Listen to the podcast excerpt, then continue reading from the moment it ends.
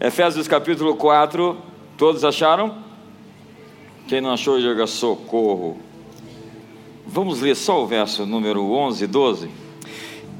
E ele mesmo deu uns para apóstolos, e outros para profetas, e outros para evangelistas, e outros para pastores e doutores, tendo em vista o aperfeiçoamento dos santos para o desempenho do ministério, para a edificação do corpo de Cristo. Sabe, eu estou muito empolgado. É, eu acredito que daqui a 10 anos, 20 anos, 30 anos da nossa história, nós vamos olhar para 2018, 2019. E esse momento histórico do Brasil vai ser marcado como um ponto de inflexão que mudou o nosso curso, que mudou o nosso rumo. Eu digo isso porque já começou a mudança, a transformação.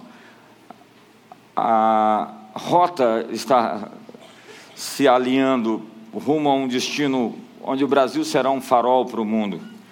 Não será uma vergonha, não será um país simplesmente do futebol, também do futebol, né? Eu acho. Mas muito mais do que isso, um país que venceu a pobreza sistêmica, um país que venceu a corrupção sistêmica, um país de crianças fortes, de famílias poderosas, de mulheres vivas, de homens masculinos. Eu estou muito empolgado. E você?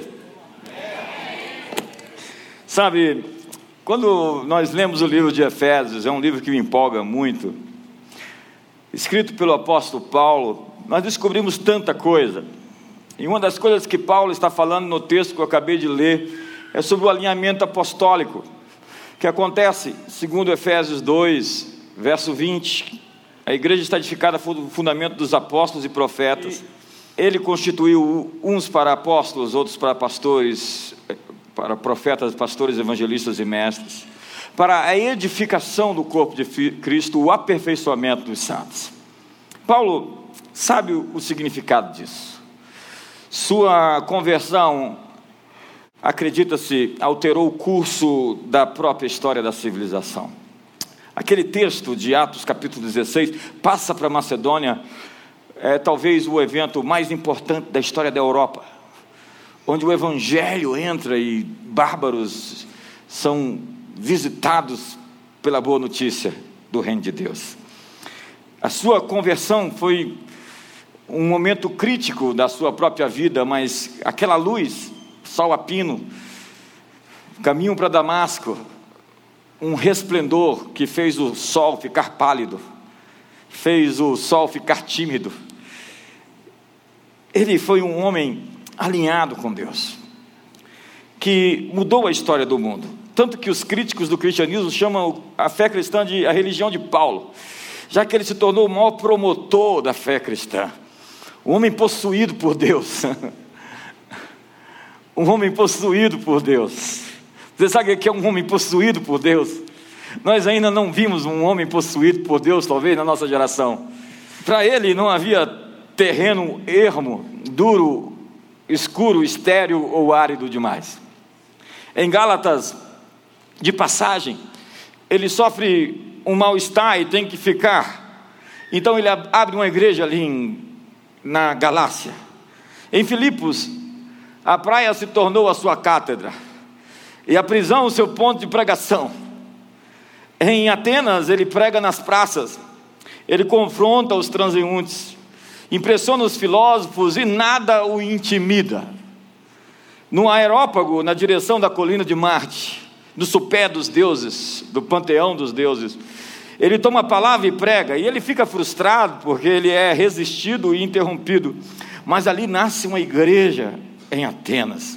O administrador do aerópago se converte. Em Éfeso, se instala no centro de convenções local na escola de Tirano e durante um ano e oito meses prega ali diuturnamente. E a Bíblia diz que a partir de Éfeso, todos os moradores da Ásia ouviram o Evangelho através do ministério de Paulo. Epáfras o ouve em Éfeso e abre a igreja de Colossos. Éfeso se torna o centro da irradiação do Evangelho e da propagação da palavra no mundo. Preso, fica cativo em Cesareia capital romana então da Palestina, Cesareia de Filipe. Por dois anos fica cativo, em cujo tempo pregou para o governador Félix, seu sucessor Festo e sua esposa. Ao comandante da fortaleza Antônia Lísias, ao rei Agripa e a sua mulher e a quantos estavam ali, pessoas que seriam inalcançáveis por vias comuns. Posto em um navio com destino para Roma, já que ele apelou a César, ele sofre uma tempestade, por meio dele os homens então se salvam. E a todos, inclusive o comandante, ele leva a Jesus Cristo. Partido no meio, o navio chega à ilha de Malta. E quando ele desce, uma víbora o pica. Ele sobrevive intacto e vira um mito. Cura o pai de Públio e toda a ilha vem a Jesus, com seus doentes e oprimidos, e ele os cura. A ilha inteira se converte. Levado para Roma, é posto preso em casa e ele diz: Eu sou prisioneiro de Cristo. Ele não diz: Eu não sou prisioneiro de Nero, coisa nenhuma. Eu sou prisioneiro de Jesus. Podendo dar entrevistas, receber visitas e escrever, ele escreve então ali a carta de Colossenses aos Filipenses e também a epístola de Filemão. Prega o evangelho aos soldados da guarda pretoriana, que seria o esquadrão da elite, é a preparação para aquilo que tempos depois viria a ser. O Império Romano foi ocupado pela igreja. Constantino, no século IV, quando olha para um lado e para o outro, só vê crente por todo ao redor. Parece que está acontecendo isso em Brasília hoje. Ele termina dizendo: Todos os santos vos saúdam, especialmente os da casa de César. A casa de César não está imune à presença dos cristãos. Ele escreve aos Efésios: Para o aperfeiçoamento dos santos, para a obra do ministério, para a edificação do corpo de Cristo. Hoje eu quero encerrar essa sucessão de mensagens sobre alinhamento quântico. Amanhã eu tenho uma boa mensagem para pregar sobre a boa luta, o bom combate, o combate da fé. A palavra aperfeiçoamento é a palavra cartazo, que quer dizer alinhamento.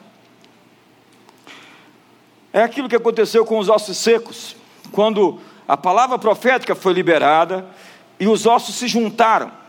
Ossos espalhados não têm função nenhuma, juntos num esqueleto, com corpo, com tendões, com espírito, se torna um grande exército.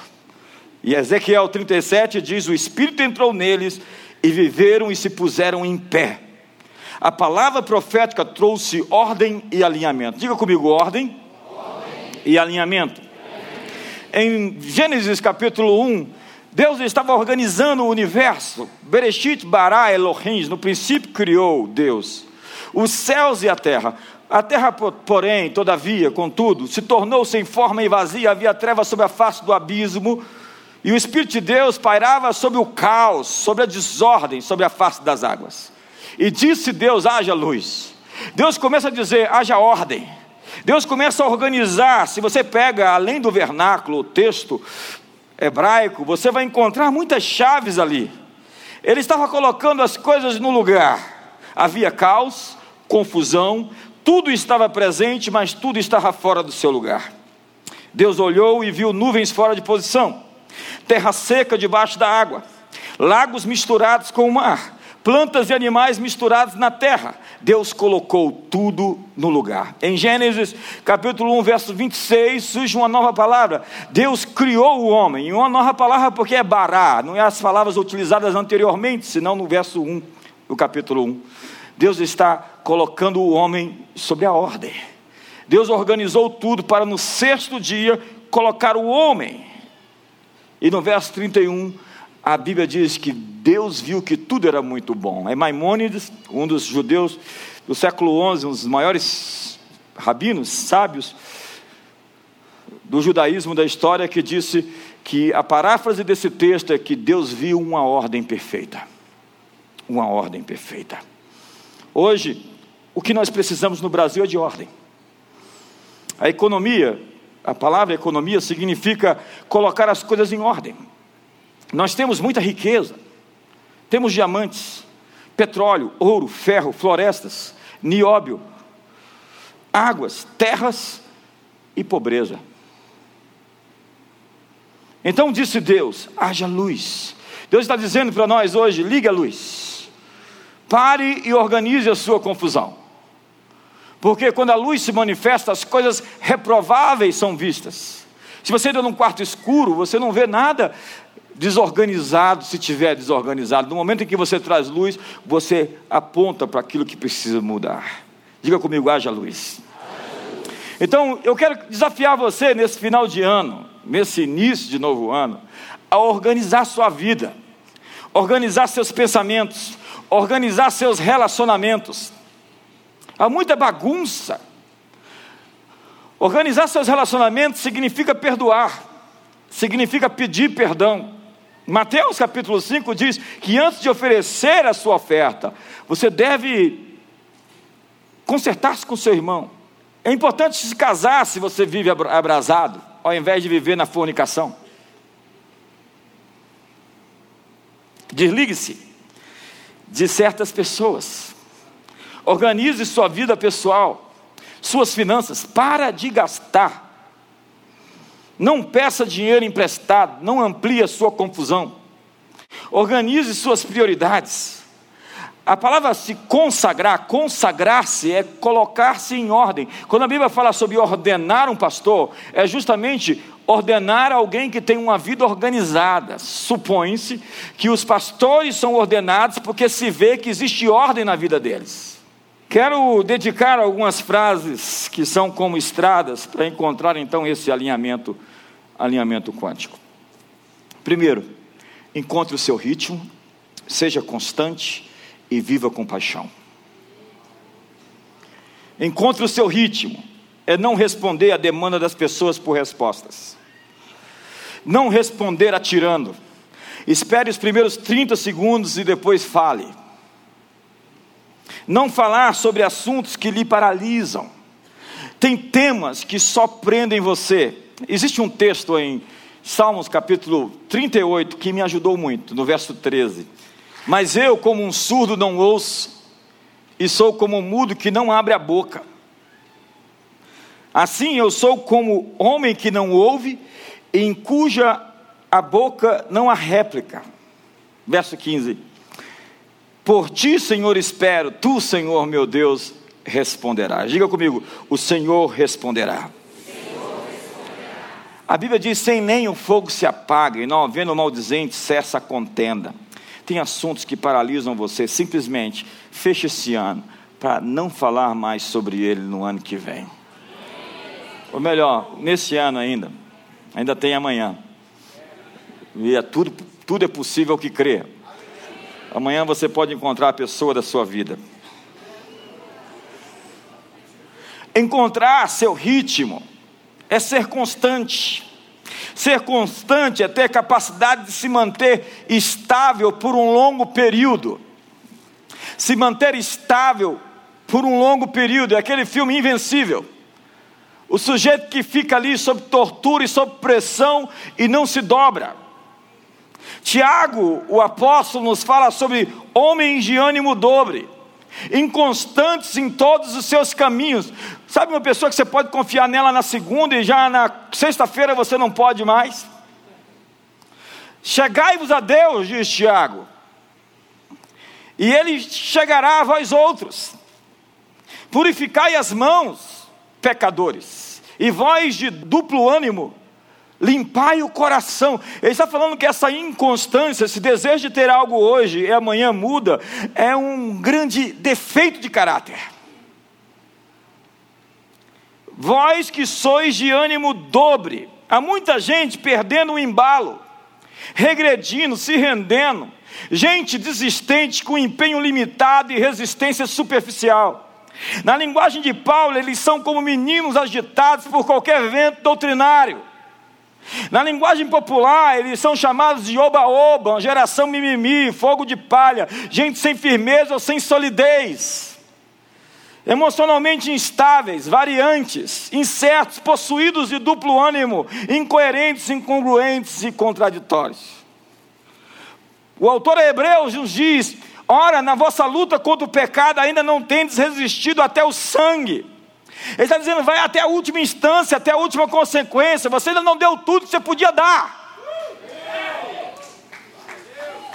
Não arrume uma, desculpa para justificar o seu erro. Tem gente que ao invés de vencer, fica procurando desculpas para poder dizer por que, que deu errado. Então, antes de dar errado, ele já fica falando: o que, que eu vou dizer para os outros? Ei, não é o que você vai dizer para os outros. Você vai se levantar, vai partir, vai seguir e vai vencer.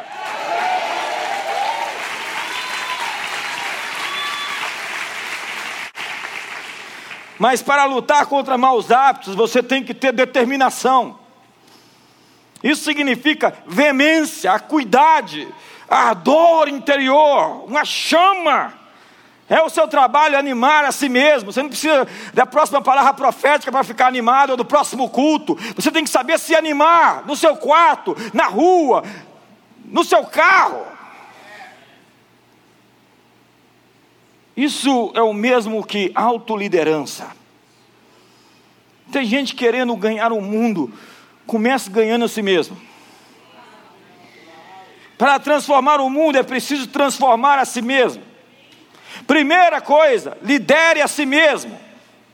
Gente movida por sentimentos, uma hora está bem, outra hora está mal. Eu decidi controlar as minhas emoções e não ser controlado por elas. Paulo diz: foge das paixões. Você tem controle sobre suas emoções. Você não pode acreditar nelas, porque enganoso é o coração e desesperadamente corrupto. A autoliderança é se fortalecer, se aprimorar e ser fonte de inspiração para os outros. Paulo diz: sede meus imitadores, como eu sou de Cristo. Líderes, verdadeiros líderes, têm flexibilidade, eles são esticáveis. Bem-aventurados flexíveis, porque eles não serão quebrados. Flexibilidade é o mesmo que resistência, é o mesmo que ser resiliente. Ser resiliente significa ser resistente ao choque, ter a capacidade de se erguer depois de ter caído, se recompor, se refazer, se superar, se recuperar. Resiliência é a capacidade de se moldar novamente depois de ter sido comprimido, expandido, dobrado, esticado, voltado ao seu estado original. Você sabe se um elástico é bom quando ele é esticado, esticado, esticado, quando ele volta, ele continua tendo força. Já viu aquela meia que você comprou e te enganaram?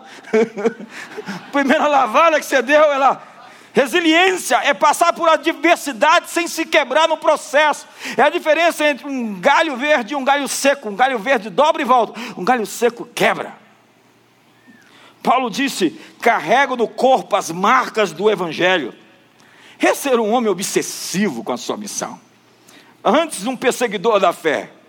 Ele agora é um obstinado, obcecado, cheio do Espírito Santo, radicalmente convertido, um xiita da fé. Ele é tomado de uma febre, de um ardor, de uma compulsão.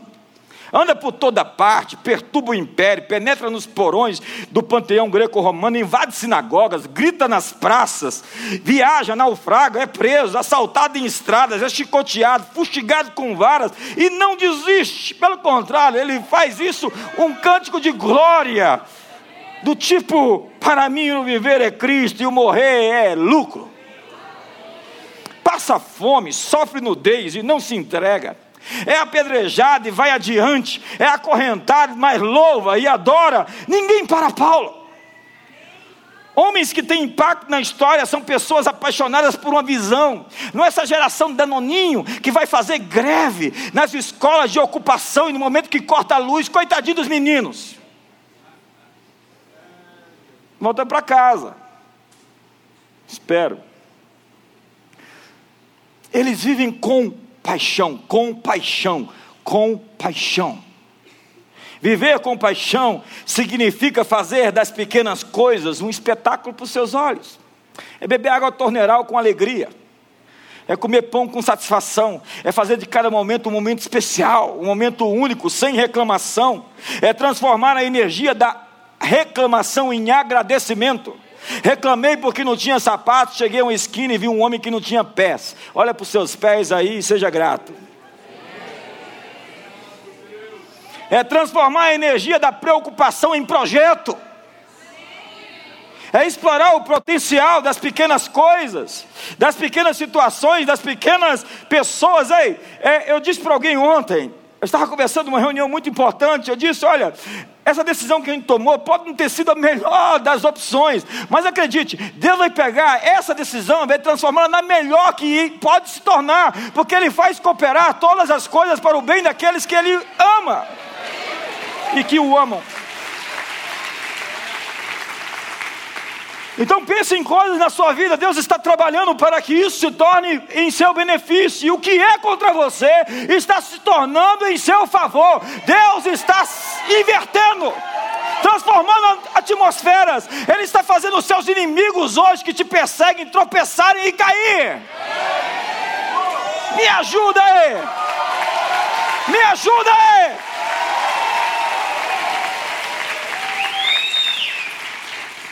Viver com paixão, com paixão, é o mesmo que ajustar seu foco. Você não pode derramar sua paixão na pornografia. Você não pode derramar sua paixão no cinema, nos seus hobbies. Você precisa de alguma coisa para adorar, e se você não colocar Deus em primeiro lugar, alguma coisa vai substituir Deus na tua vida, e isso é idolatria. Idolatria é qualquer coisa que te impede de dizer sim para Deus. Não derrame a sua paixão. Não jogue fora a sua energia. O foco que você escolhe é o mundo que você criou para você. Já diria Daniel Goleman: seu foco é a sua realidade. Seu foco decide seus sentimentos. Suas emoções são definidas pelo seu foco. E a sua adoração é a sua correção do foco. A adoração é a correção do foco. Eu vou repetir. A adoração é a correção do foco. Eu vou repetir. A adoração é a correção do foco. Para de se lamuriar e lamber suas feridinhas. Por que, que você não levanta as mãos e adora?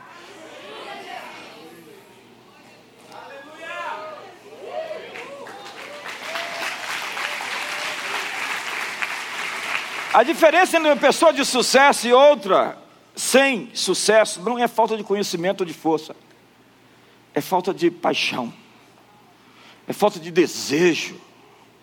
Deus disse: se você quiser, se você me ouvir, se quiserdes, há uma força no desejo, há uma força na vontade de se erguer, de sair da cama, de abandonar esses remédios, de dizer eu não preciso disso, eu vou viver uma vida limpa, eu não vou me dopar para ver a vida passar. De dizer eu não vou considerar mais tantos sentimentos que me agridem, eu vou buscar ajuda, eu vou buscar uma mentoria. Paulo vivia com paixão.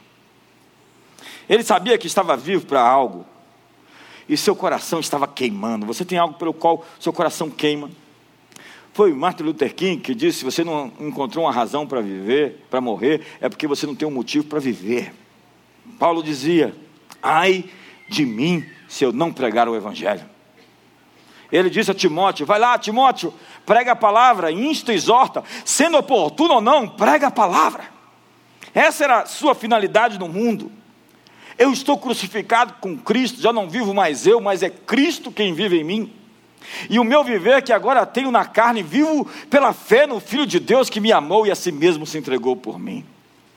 Ele dizia: Eu fui insolente, fui um blasfemo e um perseguidor, não sou digno. Eu sei em quem tenho crido. E que Ele é fiel para guardar o meu depósito até aquele grande dia. Paulo é um homem em chamas. Ele encontrou o seu ritmo. Paulo era constante e vivia com paixão para entrar no seu alinhamento quântico, encontre o seu ritmo, seja constante e viva com paixão. Para entrar no seu alinhamento quântico, viva com esperança. Viver com esperança é cultivar boa expectativa do que está chegando. Cultive agora uma expectativa boa. Sorria para o seu futuro. Tire uma foto agora Apareça no seu futuro agora como você vai estar daqui a, a seis meses. No final do ano, dia 30 de dezembro de 2019. Olhando para trás e falar, nossa, que ano foi esse? Dá uma olhadinha para trás assim, dá um sorriso assim, fala, uau!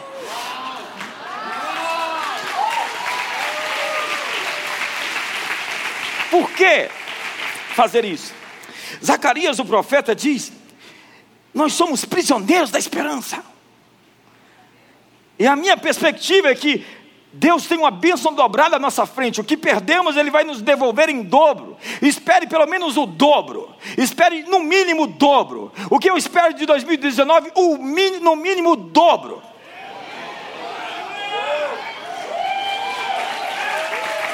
Eu sinto que tem gente empolgada lá no final. Eu sinto que tem gente esperando o dobro, o triplo lá atrás, lá na última fileira.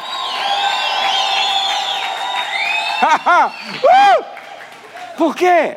George Miller disse: se você espera grandes coisas de Deus, você as terá. Martinho Lutero disse: tudo o que é feito nesse mundo é feito pela esperança. Bill Johnson disse: quem dá mais esperança tem maior influência. Foi numa experiência em São Francisco, na Califórnia, que três professores escolheram 90 alunos, alunos com QI mais elevado do grupo, mais elevado da escola. Então eles separaram esses 90 alunos e em um ano eles tiveram um grau de aproveitamento 30% superior a todos os demais da escola. Mas acredite, aqueles 90 foram escolhidos aleatoriamente. Eles não eram os melhores. Eles só tinham as maiores expectativas sobre eles de que seriam os melhores. Pegaram 90 e disseram: vocês são os alunos mais inteligentes, nós analisamos seu QI, vocês são os superiores a todos os outros. Então, separaram eles. No final do ano, eles eram 30% superiores a todos os demais. O que isso nos ensina?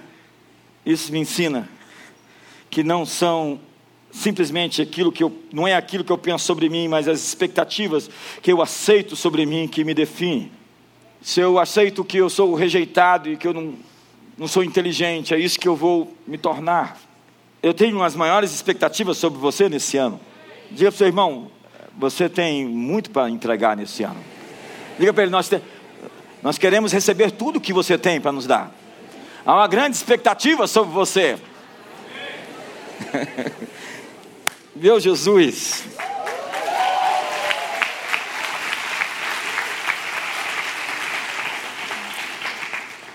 Eu lembro que meu pai me chamava de Castelo Branco. Ele me chamava de Castelinho, era bem pequenininho. Ele considerava o presidente Castelo Branco uma pessoa muito inteligente. Ele me achava muito inteligente. Então ele dizia para mim que eu era o Castelo Branco, que ele admirava aquele homem. E eu acreditei naquilo que meu pai disse sobre mim.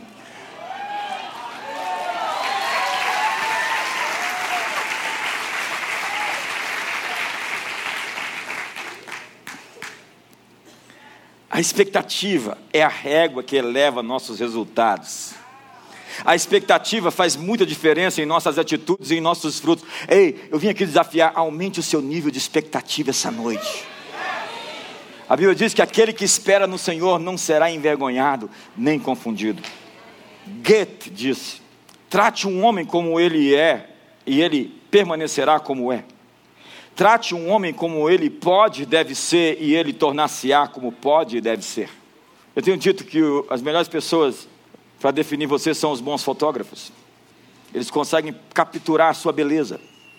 Eles, eles ficam ali falando com você, para você se expressar, se manifestar, se expor e tirar a sua maior posição, seu melhor close. Por isso, quando alguma foto sair ruim, o problema foi o fotógrafo ele não conseguiu capturar a sua beleza. Bons fotógrafos conseguem capturar a beleza das pessoas. E a pergunta é: e quando é uma selfie?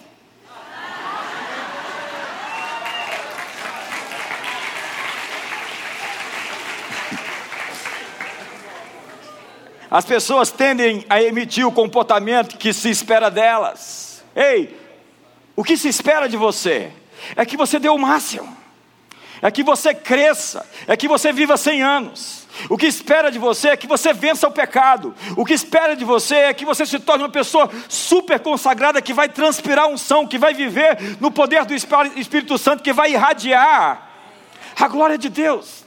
Principalmente o que lhes é comunicado não verbalmente. O modo como você está hoje em sua vida é a soma das suas expectativas.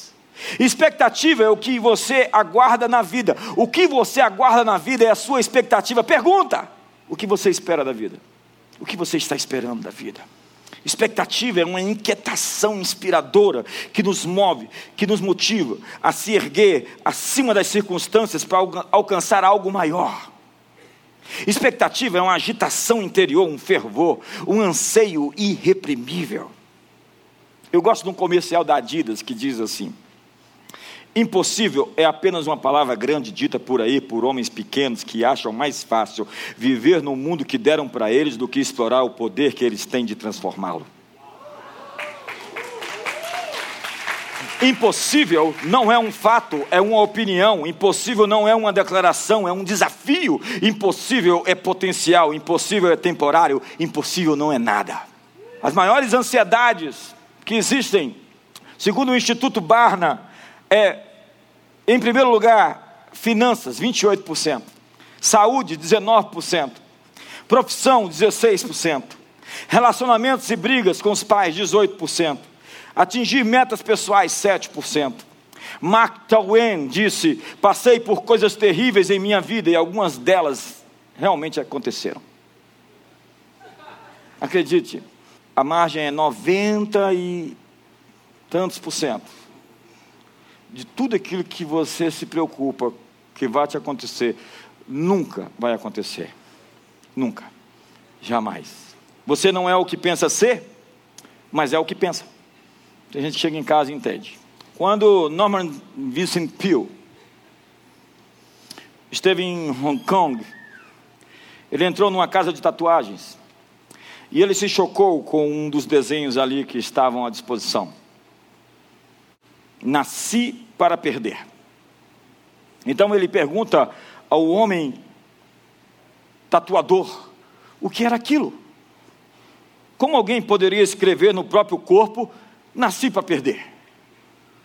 Então o atendente respondeu: Você entende? Tatuado no corpo, tatuado na mente, né? Amigos, viva com a esperança, com a esperança e não abaixe a sua frequência.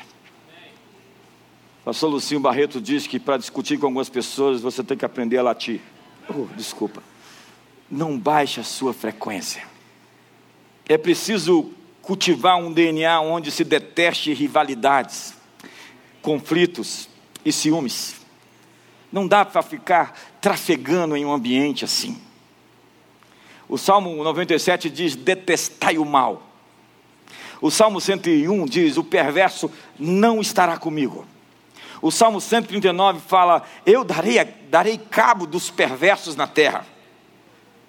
Ele é muito aí, foi muito. Gere a sua atmosfera social. Melhore as conversas que participar ou fique fora delas. Você pode afetar as pessoas ou pode infectá-las. Pergunta: você abraçaria uma pessoa com conjuntivite? Tem muita gente com conjuntivite mental. Tem gente que não tem úlceras, mas as provoca. Tem muita gente trabalhando demais com cola, não sai do lugar. Gente que enche a sala de alegria toda vez que sai. O pastor chegou para o diácono e disse: Quando vai ser a minha festa de despedida da igreja? E o diácono respondeu: o dia posterior à sua saída. Maxwell Taylor, o famoso general que comandou a tropa de paraquedistas na Normândia do dia D, disse: A hora do desafio é aquela quando as apostas são altas. Precisamos arriscar muito para poder ganhar muito. E quando há muitos os valores, as apostas são altas, há muitos apostadores na mesa. Diligência é a arte de se antecipar. O autor a Provérbios disse: A mão diligente dominará. Prevaricação é o mesmo que faltar ao dever, retardar ou deixar de praticar as suas obrigações. Procrastinação é o adiamento, a transferência para outro dia, a demora de agir.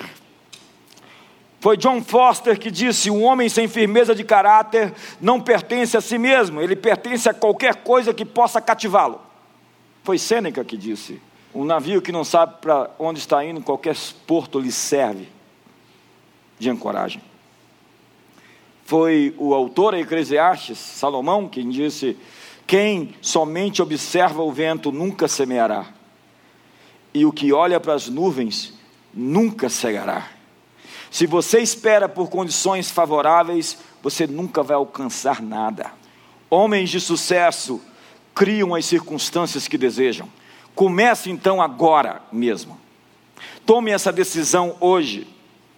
O ato de ceder enfraquece o desejo. Não caia na tentação de dizer somente mais dessa vez, somente mais esse pudim de final de ano. Eu vi um, um terrível. Alvo para 2016, emagrecer 5 quilos. Para 2017, emagrecer 10 quilos. Para 2018, não engordar. Para 2019, lutar contra o preconceito da gordofobia. Terrível. Faça um voto e anuncie isso publicamente. Por quê? Porque a Bíblia é cheia desses textos que falam sobre votos públicos. De ti vem o meu louvor na grande congregação, cumprirei os meus votos presen na presença dos que o temem, cumprirei os meus votos ao Senhor na presença de todo o seu povo. Lembre-se, a primeira pessoa que você lidera é você mesmo. Marcos capítulo 4, verso 28. A terra por si mesma produz fruto Primeiro a erva, depois a espiga e por último o grão cheio de espiga. Veja essa palavra, essa simples palavra, por si mesma. É uma palavra no grego, automático, automatem. Jesus disse que a terra é automatem, ela é automática. Ou seja, ela devolve por si mesma, por conta própria, ela foi programada para nos dar em troca o que nós damos para ela. Se você dá veneno para a terra, o que a terra te dá de volta? Veneno. Há coisas que são automáticas na vida. Não reclame daquilo que você está vivendo, reclame do que você plantou ou deixou de plantar. Você pode conhecer as minhas colheitas, mas você não sabe nada sobre as minhas sementes. Viva com esperança, seja rápido em suas respostas e adquira sabedoria para viver. A Bíblia diz: adquire sabedoria. Deseja mais do que o ouro e do que a prata. Todo problema é um problema de sabedoria. Não existem problemas conjugais, existem problemas de sabedoria. Não existem problemas financeiros, existem problemas de sabedoria. Nem de relacionamentos. Como então adquirir sabedoria para lidar com as situações da vida? Foi Tiago quem disse: quem é falto de sabedoria, peça a Deus como aprender sabedoria para resolver os problemas da vida? A palavra de Deus é a sabedoria de Deus. Eu insisto em você esse ano que você compre uma Bíblia nova, ou que você pegue a sua Bíblia, você que não quer comprar, e leia durante todo o ano. Você pode ler no mês de janeiro, de férias, a Bíblia inteira. Ou então você pode ler até dezembro, tudo bem. Isso vai encher você de informação. Isso vai habilitar você. Por quê?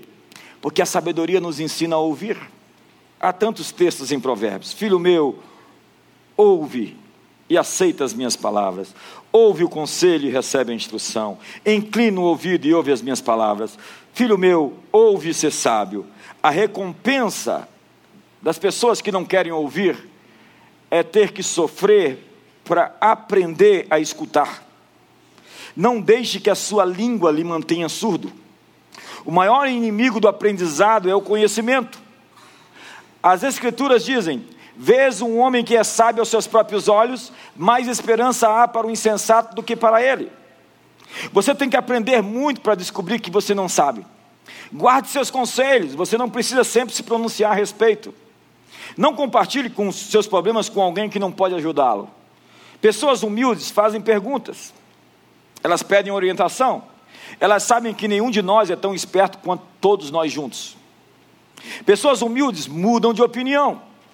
Elas conhecem suas limitações. As pessoas tendem a acreditar que são indispensáveis, diz John Maxwell. Que o mundo irá parar se alguma coisa acontecer a elas, mas eu tenho a dizer, como alguém que já fez muitos enterros, que a vida continua, o jogo segue. Diga para seu irmão: viva com esperança, seja rápido, adquira sabedoria. E por último, encontre as pessoas do seu destino. Se você deseja ser um matador de gigantes, se junte a matadores de gigantes. Alguém que foi onde você quer ir. Veja como funciona a questão do alinhamento. Davi era um matador de gigantes. Ele vivia em cavernas. Deus o ajudou a reunir um exército. Ele alinhou os homens mais terríveis da sociedade.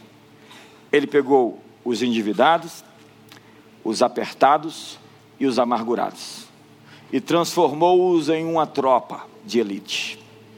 Ele era um matador de gigante e fez dos seus liderados matadores de gigantes. Eles se alinharam a Davi e a unção de Davi fluiu neles. Eles se tornaram um exército de vencedores e governaram Judá e todo Israel. Veja a lógica: Josué era alinhado com Moisés.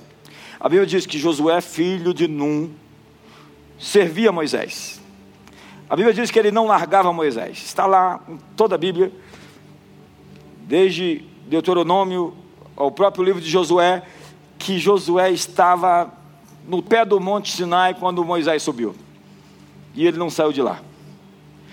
E ele obteve o espírito de sabedoria e autoridade, porque quando você respeita algo, você atrai aquilo.